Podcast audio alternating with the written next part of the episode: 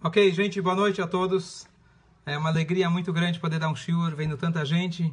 Temos aqui alguém do Belém do Pará, temos alguém de Teresópolis, alguém a caminho de Atibaia, tem até gente de São Paulo.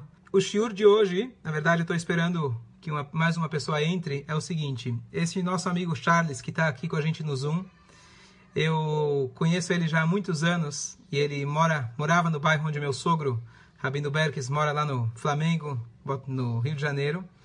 E ele, a gente já, já aprendi muito com ele. E muitos anos atrás ele mostrou umas fitas de um rabino em português que dava shiurim. Ele falou, rabino, por que você não grava teus shiurim? E para mim gravar shiurim parecia uma coisa muito distante. E o Charles foi um dos que me incentivaram. E não só isso, uma pergunta que ele me fez que eu devo a resposta para ele há 10 anos. E hoje, se Deus quiser, ele vai ter a resposta. Então, nada é por acaso, o Zoom talvez, talvez no, me forçou para ir atrás. Então, a pergunta que ele me fez 10 anos atrás eu não soube responder, a pergunta é qual a explicação de um trecho que nós falamos toda sexta-feira em aramaico. Nós temos um trecho que se chama Kegavna. Quem está acostumado tem o Lechadodi, depois tem lá o Mismoshir, tem o Kadish dos enlutados, e logo em seguida tem todo um trecho em aramaico. Se você tentou ler ele em hebraico, aramaico, transliterado, português, eu acho que todo mundo, pelo menos, ficou na mesma. Porque a tradução não ajuda quase nada em absoluto. E ele me perguntou anos atrás o que, que significa isso. Eu olhei, vi o aramaico e vi que realmente também não entendia nada. Então, alguns meses atrás, eu me lembrei disso porque mais uma pessoa na sinagoga, dez anos depois, falou: Rabino, por que você não explica o que é Gavna? Aí, aí me voltou, me voltou a pergunta. Falei: Bom, eu acho que está na hora de ir atrás. Então eu fui atrás e a resposta eu achei num site muito interessante, um site é, várias explicações profundas. E hoje, quando eu fui buscar de novo onde eu tinha visto, o site estava fora do ar. Aí eu falei: Bom, deve ser que o negócio vai demorar mais 10 anos então. Mas Baruch Hashem eu consegui descobrir nada como um bom Google. Ele consegue reativar alguns, alguns sites que já estão fora do ar. Então, ele, eu consegui Baruch Hashem achar, inclusive consegui falar com, com o cara do site, etc. A gente já está em comunicação para, de repente, conseguir mais shurim a respeito. Então, sem mais introduções, bem-vindos a todos. Se alguém tem aí com vocês o Sidur e quiser acompanhar, vai facilitar um pouco, senão não tem problema, porque hoje eu vou analisar duas linhas no máximo. Então eu posso ler, vocês vão ouvir, mas se alguém quiser pegar o Sidur, é, nós temos já Baruch Hashem, o Sidur novo está na página 53, e no Sidur antigo, quem quiser, quem quiser abrir é, e falar a página, eu não lembro agora de cabeça.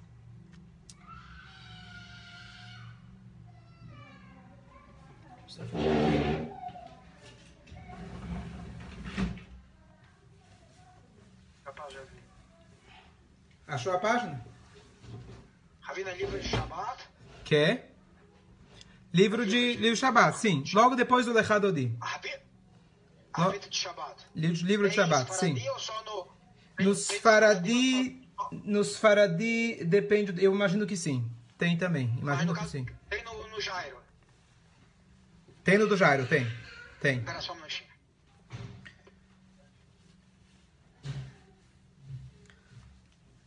Bom, enquanto alguns vão pegando, vou começando aqui a introdução. Então, como eu falei, é, uma pequena primeira introdução é o seguinte: em geral, a reza que nós temos, ela é em hebraico. E quem entende o hebraico básico já consegue acompanhar. Temos alguns trechos na Tfilá que eles são em aramaico.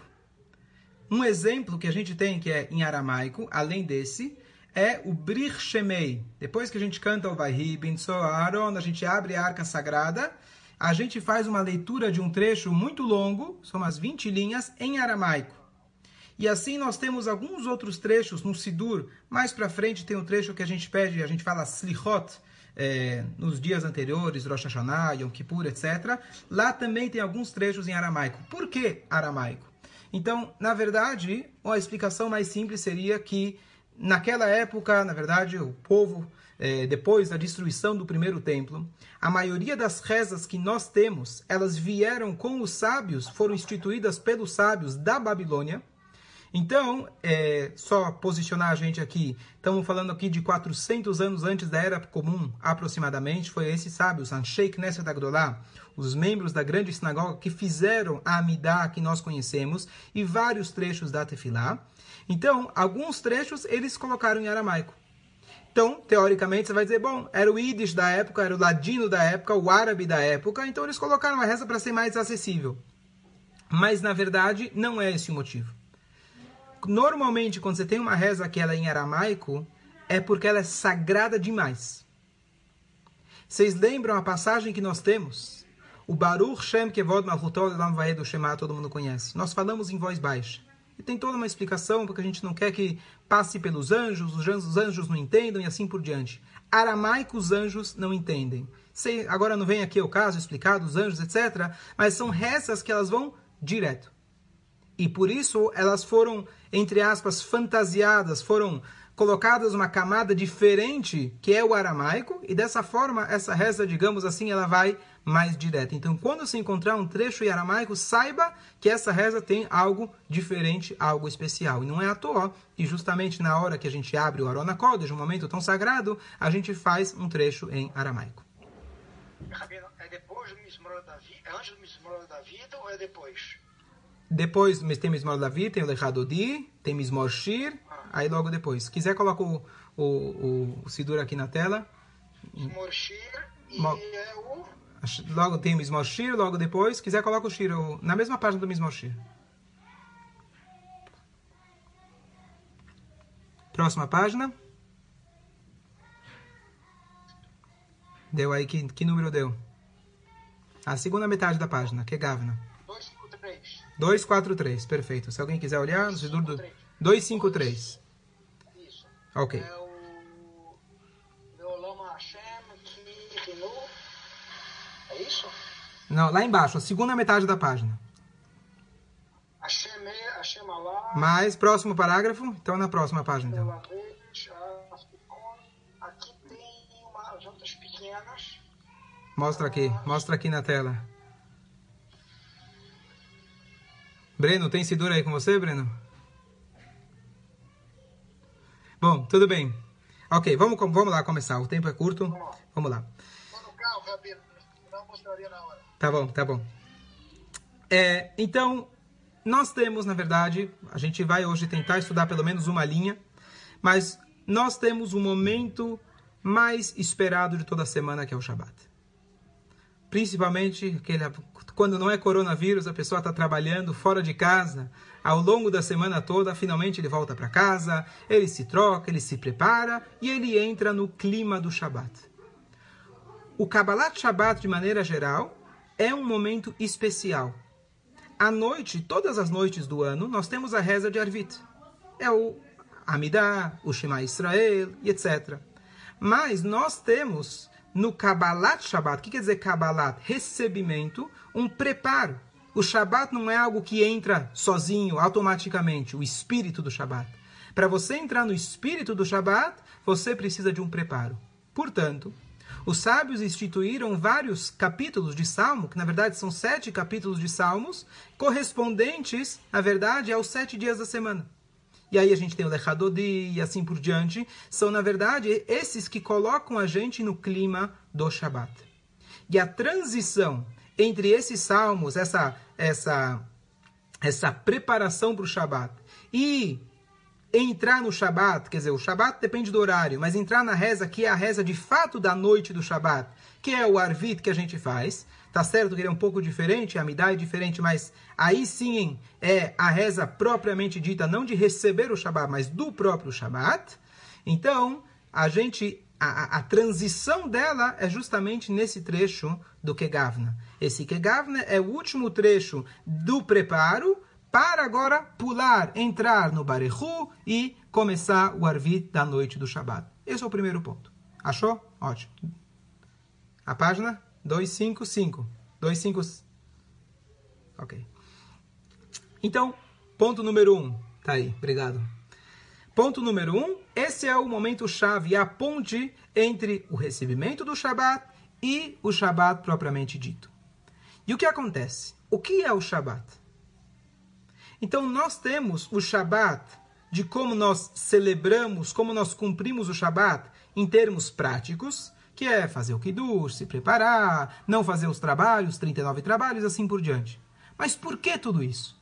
Por que, que nós temos o Shabat? Então a própria Torá fala para a gente em Bereshit, nós falamos no Kiddush, Kivo Shabbat Mikol Melachto. Nós descansamos porque Deus descansou de todo o seu trabalho. Deus construiu o mundo, fez o mundo em seis dias e no, no sexto, à noite, ou seja, no Shabat, ele descansou. Então, o motivo que nós fazemos o Shabat, todas as leis do Shabat, elas estão baseadas nesse ponto. Deus descansou nesse dia. Agora, que história é essa que Deus descansou? Talvez uma criança consiga entender que Deus não precisa descansar. Então, a gente fala isso com tanta facilidade. Deus criou o mundo e Deus parou, Deus descansou e beleza, segue a vida. Que história é essa que Deus descansou? E entre outras coisas, é esse descanso espiritual que o Kegavna vem descrever. O que está acontecendo nos mundos superiores, de forma que a linguagem cabalística, a gente vai tentar traduzir, o que acontece nos mundos superiores que recebe esse nome de descanso. Então, esclarecimento número um: Deus não se cansa. Se Deus é infinito, a energia dele não gasta. Então, é óbvio que quando a gente fala que Deus descansou, é um sentido mais profundo. Sentido número um. Ó, oh, muito bom. Miguel, colocar Deus se recolheu.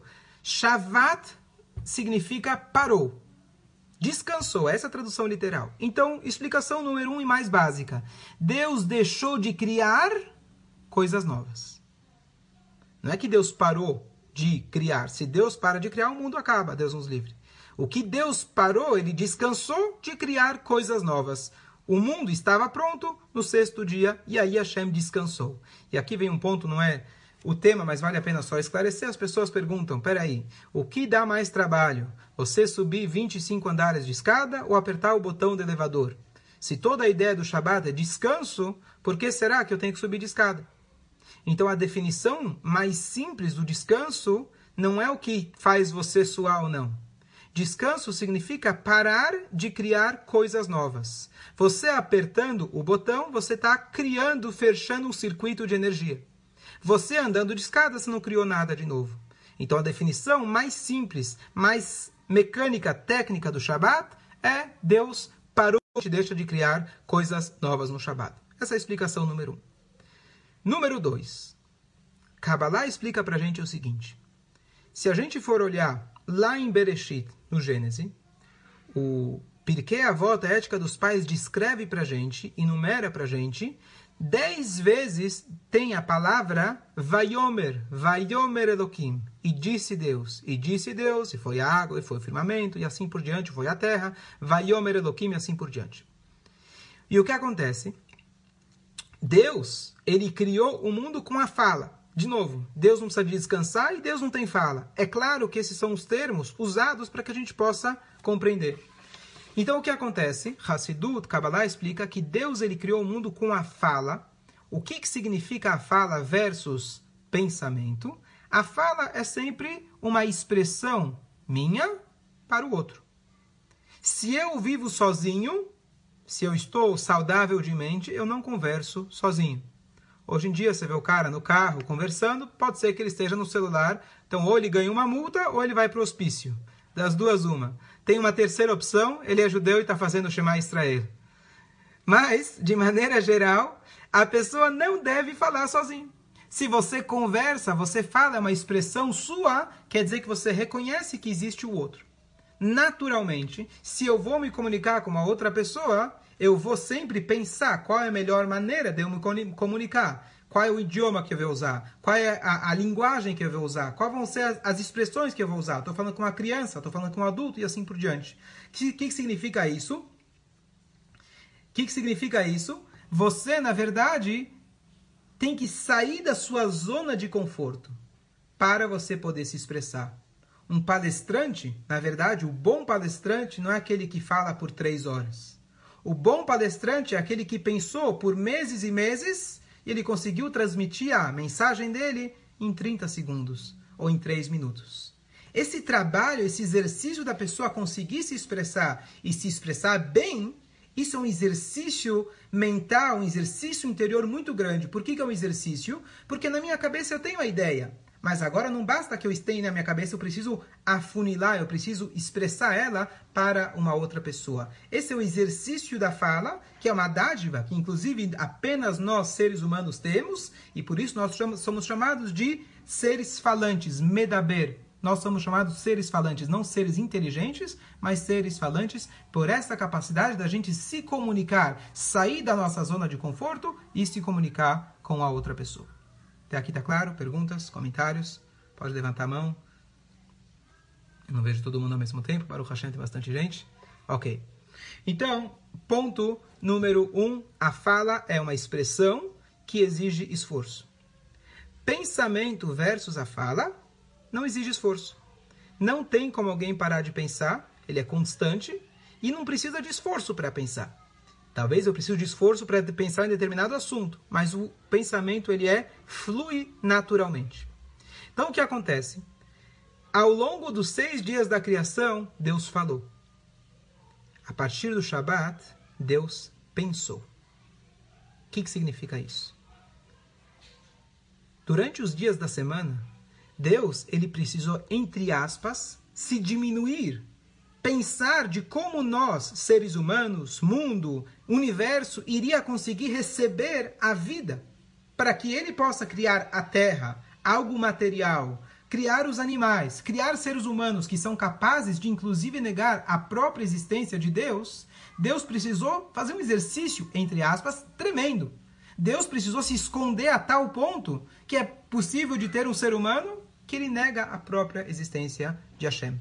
Então, entre aspas, digo entre aspas porque Hashem é infinito, mas Hashem, Hashem sempre usa uma linguagem que a gente possa entender. Ao longo da semana, Deus se diminuiu.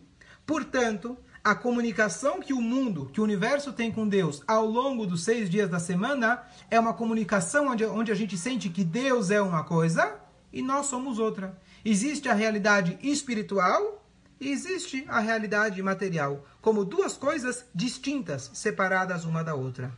E ao longo da semana, de cada, cada semana que acontece, isso, esse ciclo vai se repetindo. Então teve o primeiro domingo, e assim no segundo domingo da criação, o terceiro domingo e até o domingo segunda de hoje, esse mesmo ciclo se repete, que a, a comunicação do universo com Deus é, entre aspas, distante. Onde Deus não se revela, o mundo sente-se algo separado, a parte de Deus, e Deus ele está oculto. Isso acontece durante a semana. O que, que acontece no Shabat? Então, a gente falou a primeira explicação que Voshavat Mikol que Deus descansou. Se Deus descansou, literalmente, o mundo acabaria. Então, o que, que Deus fez? Ele pegou o universo no Shabat e elevou o universo para o seu nível espiritual. Ao longo da semana, Deus precisou se comunicar com a gente. Eu estou aqui, vocês estão aí. No Shabat, ele pegou o universo e trouxe ao seu nível de pensamento. O contato que o universo tem com Deus ao longo do Shabat é como o contato que você tem com o seu pensamento. É um contato constante, é um contato próximo, é um contato tão próximo que a gente pensa que nós, somos, nós somos aquilo que nós pensamos. Portanto, o Shabat espiritual, que é a causa que a gente falou no início, que Shavat Mikol Melartó, a gente comemora, celebra o Shabat porque Deus descansou. Então, Deus descansou significa que elevou o mundo inteiro, a materialidade, para um nível espiritual próximo, muito próximo do espiritual, próximo de Hashem, comparado a um nível de pensamento. Fui muito longe, tá claro? Dá para entender? Perguntas, comentários? Posso parar? Se alguém quiser, aproveita. Quer dizer que no Shabat Deus parou de falar, ele só pensou. Ele só exatamente. Isso não significa que nós não devemos falar no Shabat, claro. No Shabat é interessante que a gente fala, inclusive. Por que a gente fala no Shabat se Deus não fala? Olha, seria difícil. A resposta prática seria não. difícil, mas eu vou te falar a resposta. A, a, a, existe uma proibição que isso, inclusive, a gente fala no trecho é, do Kiddush do dia do Shabat, davar. Os profetas, eles trazem esse, esse versículo, os profetas, tá, esse versículo, a origem dele é dos profetas, de que no Shabat você não deve buscar as suas as suas necessidades, vedaver davar, e falar coisas. Você não pode falar de negócios no Shabat.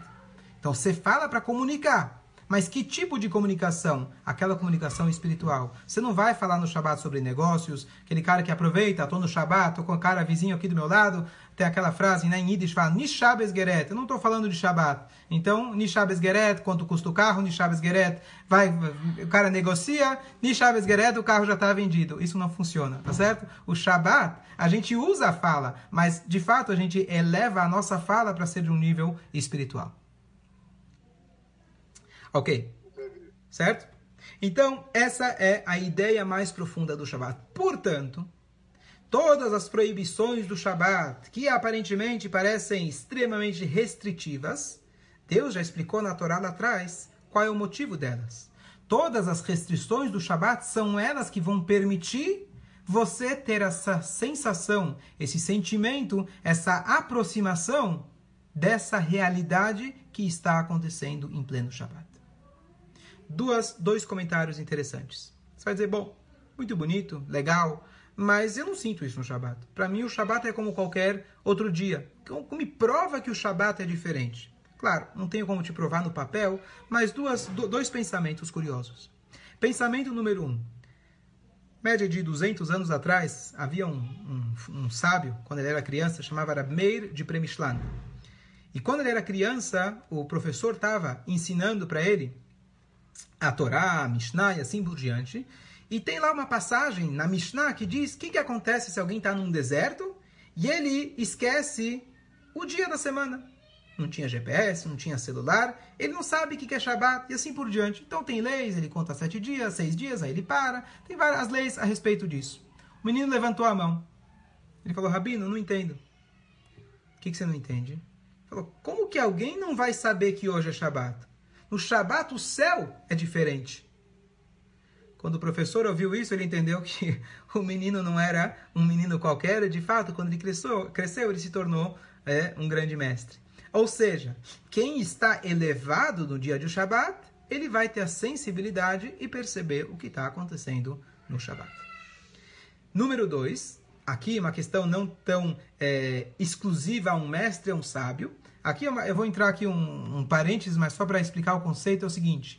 Nós sabemos muito, com o conceito atual, que você vai às vezes na casa de alguém. Você sabe que a pessoa come kasher, mas você não sabe se o nível dela é para você, se ele cuida tudo em todos os detalhes. Então tem leis, cada um deve se aconselhar e assim por diante.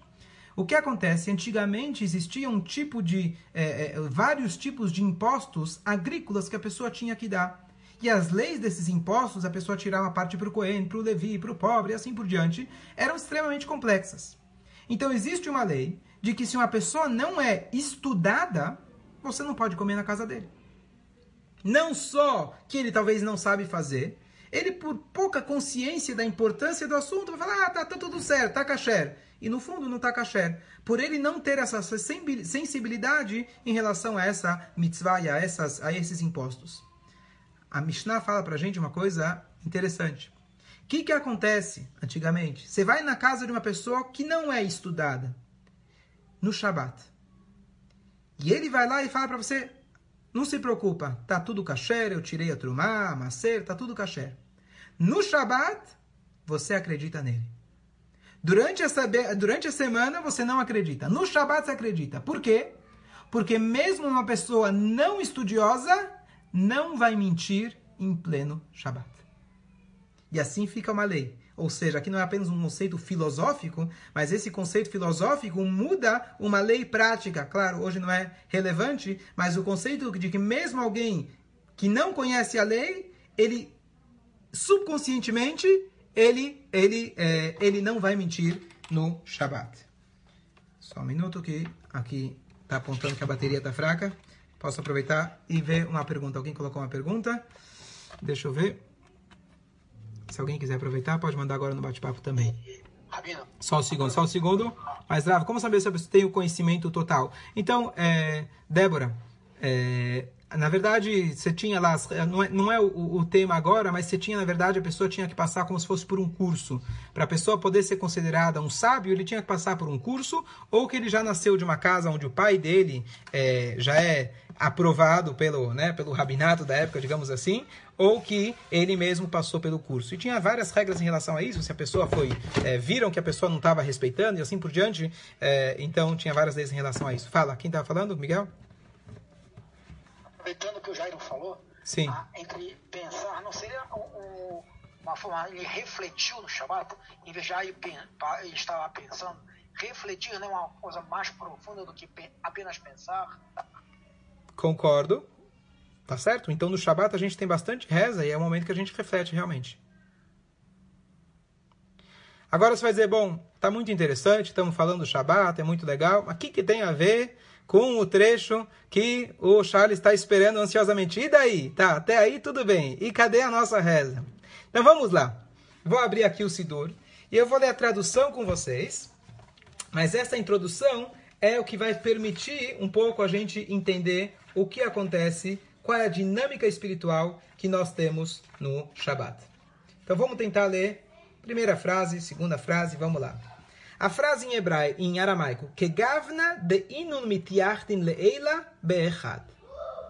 Assim como eles, os atributos divinos, se unem acima em um.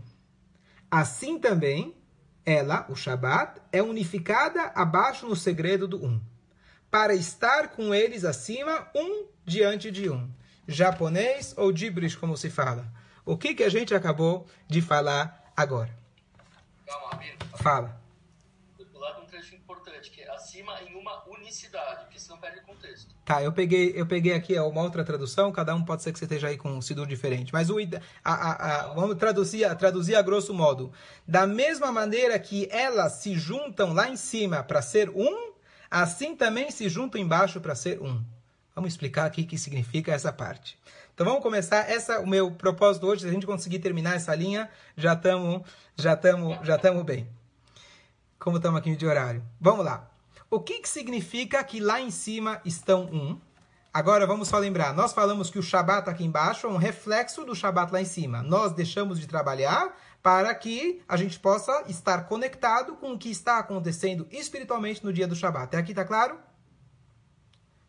Ponto número dois. Então, o que, que acontece lá em cima? Vamos entender o que acontece lá em cima. Então, aqui ele falou que lá em cima existe unicidade.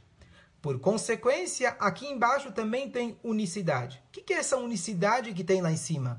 Que eu saiba, Deus é só um e sempre foi só um. Ao longo da semana, Deus não é um? O que, que no Shabat ele é um e durante a semana ele não é um?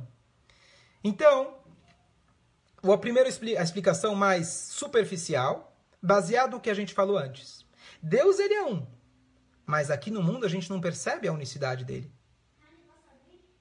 O que acontece no Shabat, onde a matéria e o espírito se juntam, não tem mais agora uma dualidade. Ambos, a matéria e o espírito, funcionam de maneira uníssona. Palavra certa, Charles? Uníssona? Você que é cantor, etc. Então, o que acontece? Então, no Shabat existe a união. União entre o quê? entre Deus e o mundo, entre o espírito e a matéria. Você quer aproveitar um dia, você quer saber qual é o dia que eu posso me conectar, qual é o dia que eu posso pegar a materialidade, aquelas preocupações do dia a dia, da semana e etc., e torná-las espiritual, é o Shabat. Tanto é que se você quer garantir parnassá, dinheiro, saúde para a semana que está por vir, é através do Shabat. É no Shabat que você vai receber as bênçãos para a semana toda. Porque nesse dia a matéria e o espírito não se apresentam como dois opostos. Essa é a explicação mais superficial. Agora eu vou um ponto mais mais para frente. Alguma dúvida? Comentário? Ok. Eu gostaria de recomendar, quem realmente está interessado no assunto, se aprofundar e etc., é, que vocês olhem lá atrás no SoundCloud, tem um shiur meu que se chama Or e Kli, a chave dos relacionamentos, alguma coisa assim. Or e Kli. Olha lá atrás para você poder compreender de forma mais profunda é, é, esse, o que eu vou falar agora. Mas basicamente a Kabbalah explica de que todo o universo material.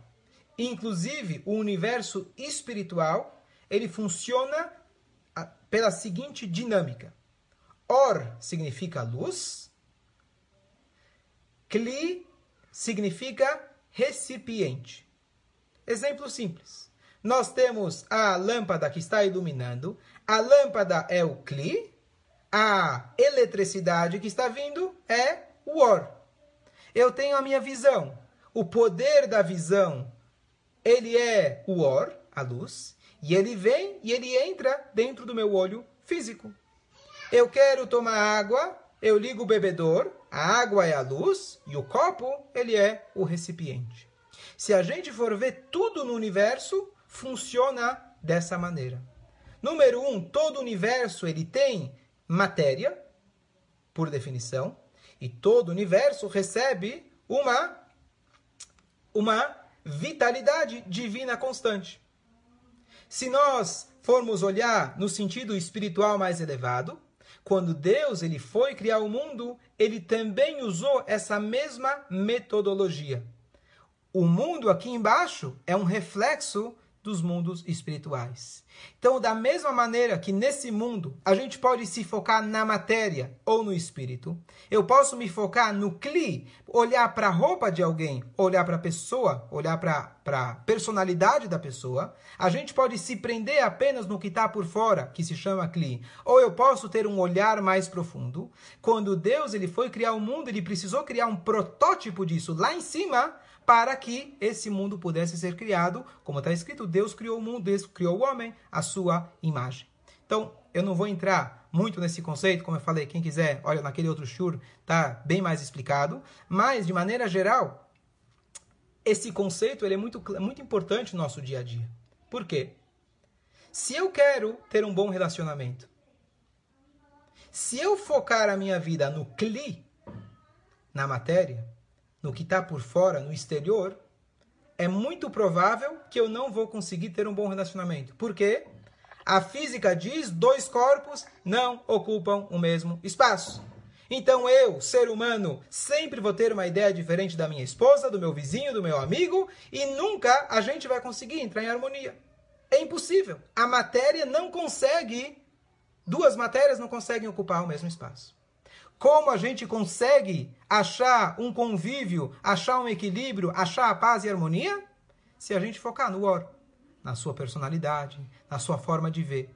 Quanto mais elevado, quanto mais é, se fala, que quanto mais livre desses detalhes eu estiver, mais fácil vai ser para que a gente possa encontrar uma, é, um ponto-chave em comum entre eles. E por isso é muito importante na vida a gente focar muito mais no or e no kli do que do kli. Agora, o que que acontece? Tem gente que quer viver só no or. Só que não dá certo. Porque nós temos o nosso corpo. Pode ser que em ideal eu concordo com você, tá certo? Eu tenho um exemplo, eu tenho um concorrente meu e ele abriu uma loja na minha frente e tá me atrapalhando, tá certo? Então, eu posso sentar e conversar com ele, e eu concordo em ideal com ele, mas amanhã de manhã eu tenho que abrir minha loja eu quero ver os clientes entrando na minha. Então, como que eu resolvo esse conflito entre o Or e o Kli? Então, na verdade, o que acontece, o que a Torá vem ensinar para a gente é justamente o equilíbrio. Da gente conseguir ter a dose necessária de Or para aquele Kli. Isso se chama na linguagem da Hassidut Dirá Betartonim, uma morada divina aqui embaixo. Ou seja, eu consigo encontrar o equilíbrio entre a matéria e o espírito. Não é que eu falo para você, tudo bem, eu fecho minha loja e você abre e está tudo bem. Esse é um extremo que não é o equilíbrio. Ou eu brigo com ele, que eu quero que ele feche a loja porque eu estava aqui antes. Esse é o extremo contrário. Eu consigo entender que a matéria é um canal, é uma ferramenta para a luz que ela está, que ela está para ser iluminada. Tem muito mais o que falar a respeito. Mas só para a gente concluir, então, na dinâmica espiritual, quando Deus ele foi criar o mundo, ele também tem, na verdade, a maneira que Deus se revela e a maneira que Deus se oculta. Em termos gerais, quando Deus ele foi criar o mundo, ele precisou criar uma roupagem para ele. Porque se Deus tiver de cara aberta para a gente, o mundo não ia existir. A matéria não ia existir. Então Deus ele precisou criar a, a, entre aspas, Deus precisou se cobrir que seria o Kli, para que o Or, que a luz divina, pudesse penetrar nesse mundo. O que acontece? Ao longo da semana, pode ser que exista um foco maior no Kli. E quando a gente foca no Kli, é mais matéria, são mais divergências. No Shabat, existe uma união entre o Or e o Kli.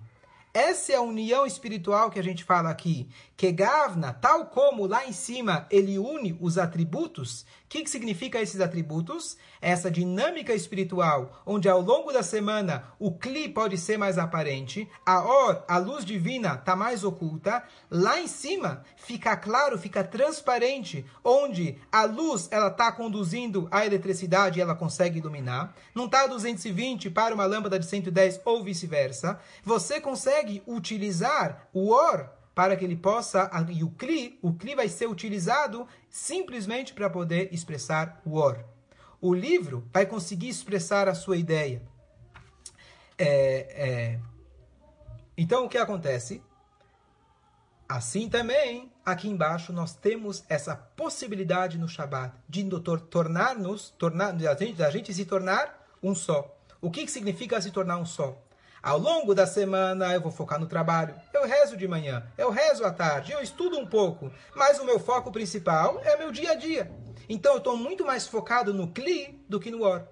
No Shabat eu ganho a energia de Or para que eu possa perceber, não que não precisa trabalhar. A pessoa agora está no Corona fala que bom, estou de férias.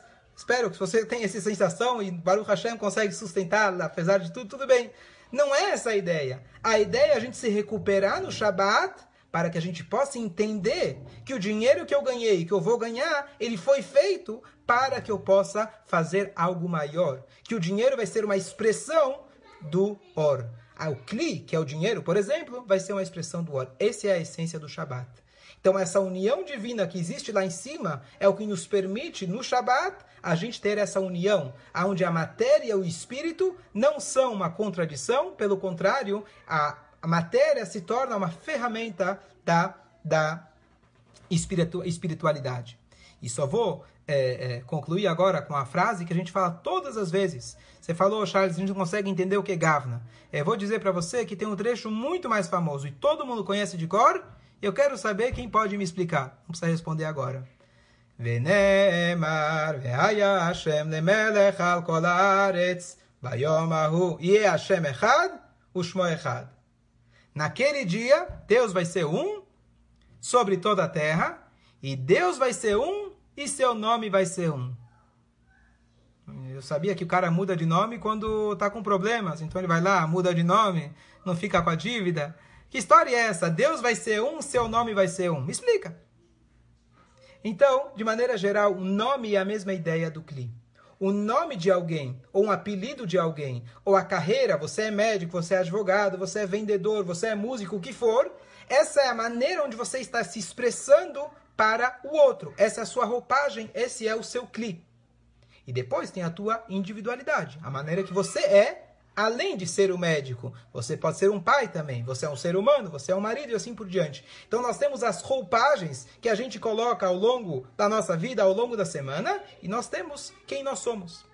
Deus, o nome divino, simboliza a parte, entre aspas, como Deus se apresenta. Lembra o que a gente falou no início? A fala. A fala é comparada ao nome, é algo distante, não é você mesmo. É como você se apresenta para os outros, tá certo? Aquela famosa piadinha, como você se chama? Eu não me chamo, os outros me chamam assim, tá certo? Eu não preciso do nome para mim mesmo. O nome está aqui só para uma comunicação, para a fala, para o outro.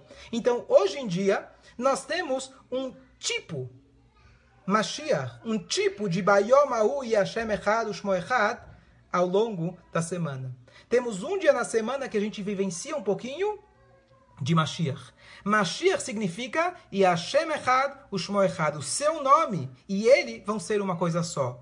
O espírito e a matéria vão ser uma coisa só. No Shabat nós temos essa possibilidade de conseguir ter essa sensação que o espírito e a matéria não são contradição. Então a gente explicou aqui a primeira frase apenas de que lá em cima, no Shabat, a dinâmica é que existe uma unicidade, que significa que Deus ele se une, o Or espiritual se une com seu Kli, e a nós Aqui alguém tocou o celular, peraí. Então, nós, consequentemente, no dia do Shabat, nós temos que lembrar isso. Essa ideia da gente ler esse Kegavna. A ideia é você também entender que o Shabat ele está aqui não só pelo Espírito, mas para você, através do Espírito, compreender a nossa missão ao longo da semana. Espero que foi claro. Se alguém tiver dúvidas, Bezrat Hashem, na próxima aula a gente continua. Baruch Deixa eu só ver algumas pessoas aqui no bate-papo, deixa eu só ver.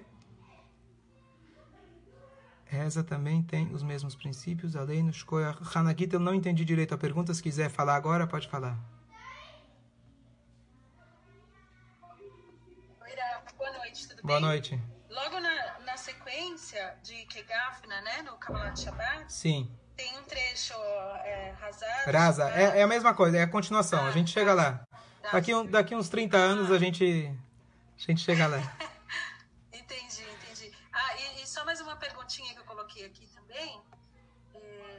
Que veio da Hassidut, eu não de entendi. Onde, é, se, se, de onde que vem, assim, vamos dizer... De, Ah, esse é um trecho do Zohar.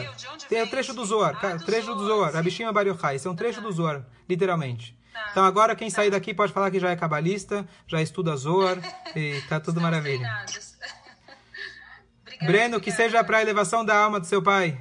Falamos aqui hoje de assuntos elevados, que ele possa estar nas alturas, mas a gente entende, Breno, que as alturas por si não funcionam. A gente quer o Or dentro do Kli. Então a gente quer a Neshama dele de volta aqui na Terra. Porque futuramente o corpo não vai ser uma contradição para a alma. Então a ideia é que a gente pede para Deus que Avraham, Yitzhak, Yaakov, Moshe, todos eles vão voltar. O Or vai estar aqui no Kli. Não vai ter uma contradição onde a alma precisa ir embora e se afastar do corpo. Quando Mashiach chegar, o corpo vai ser literalmente uma ferramenta da alma, que seja em breve, Bezrat Hashem.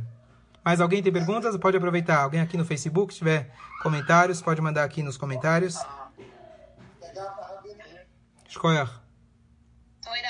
Uma pergunta. todos. Quem está falando aqui? Mirelle. tudo Oi, Mirelle, tudo bem? Escolha, pode falar. Não, só uma dúvida. Nos Hagim também é o pensamento de Hashem ou é a fala? Ou é alguma outra ação? É, na verdade, todos os Hagim, inclusive a gente saiu agora de Pesach, se você for olhar em Pesach, a, a linguagem que a gente fala, é, o Sfirat HaOmer tem que ser contado Mimaharat HaShabbat, no dia após o Shabat. E a famosa é, a, a interpretação dos sábios, que a contagem do, do Pesach, do Sfirat HaOmer, é sempre fixo no segunda, na segunda noite de Pesach. Ah, mas está escrito depois do Shabat. Depois do Shabat que eu saiba é domingo. Mas essa é a interpretação caraíta. A interpretação que os sábios dão para gente, que Shabat significa o próprio Pesach. Porque todos os Hagim são comparados ao Shabat na ideia que a gente tem que descansar. E aí cada um desses, cada um dos Yamim Tovim, ele tem, entre aspas, o seu endereço lá em cima, qual que é a dinâmica espiritual que acontece nesse dia Pesach, seja a libertação espiritual e assim por diante. Tá certo. Obrigada. Mais alguém aproveita? Fala. quando você fala na, da gente ter humor, é, também tem alguma coisa a, a ver com a alma que nós conhecemos Desculpa, eu perdi. Fala de novo. nova, no Shabat. Essa alma vem mais para Shabat, uma alma nova. Sim. Essa alma vem mais preparada para conseguir observar, vai conseguir entender esse or novo, que tem esse or que está se aparecendo. É, é, é, é, Shabat, ou dos Hagim também. Calma, duas coisas. Essa alma que a gente fala, no Shabat a gente tem uma alma a mais. O que quer dizer uma alma a mais? Você tem duas almas? Que, que história é essa alma a mais? A ideia de alma a mais significa um nível mais elevado da sua alma agora está mais acessível. Não é uma alma de outra pessoa, você não está aqui reencarnando ninguém. No Shabat, na verdade, você está mais com mais acesso à sua alma. Cada Shabat, isso se repete. Então, uma vez que você tem mais acesso a essa espiritualidade, então você pode aproveitar. Entendeu? São os níveis da alma, né, Rabino? Desculpa. Cinco níveis. O que, que você falou, Breno? Cinco níveis. São, isso que você está falando se refere aos cinco níveis da alma, né? Feshbur. É, Eu não, vou, eu não vou falar agora sobre os endereços, mas está ligado com isso, exatamente. Quando a gente fala aqui no, no, no Shabat, ele se, se a gente tem mais uma alma, não é uma outra alma, literalmente, ou sim um acesso mais profundo à nossa mesma alma, que ela é composta desses cinco níveis. Só para só complementar, a Mirelle perguntou antes em relação aos Yamim Tovim, e você perguntou é, da alma, etc. Vamos juntar as duas perguntas, é o seguinte. Nós sabemos que o Yom Kippur ele é chamado Shabbat Shabbaton, o descanso do descanso. E no Yom Kippur nós temos cinco rezas. Porque ele é comparado que no, só no Yom Kippur a gente consegue, que é o Super Shabbat, alcançar o quinto nível da nossa alma. No Shabbat nós temos, dia a dia, nós temos três rezas respectivamente, que seria paralelo aos três níveis da alma. No Shabat nós temos o Musaf, que é o quarto nível, que seria chamado Chaya. E no, e no, e no Yom Kippur seria o nível de Yehidah. Sem agora entrar no, né, no, no que, significa cada uma delas, mas é justamente, eles têm esse denominador comum de que nos Yamim Tovim, no Shabbatot, você tem quatro rezas, e no Yom Kippur, que é o Super Shabbat, você tem a quinta reza, que seria o quinto nível da sua própria alma. Purim? É, Aí, aí, você vai, aí você vai ter que esperar pro show de Purim. Mas você tem razão. Mais alguém? Então tá ótimo. Gente, boa noite. Pode parar o, o, o Zoom depois da pandemia. Ou você pode vir morar em São Paulo, Miguel. Vai ser bem-vindo. Tchau, boa noite. Tchau, boa noite.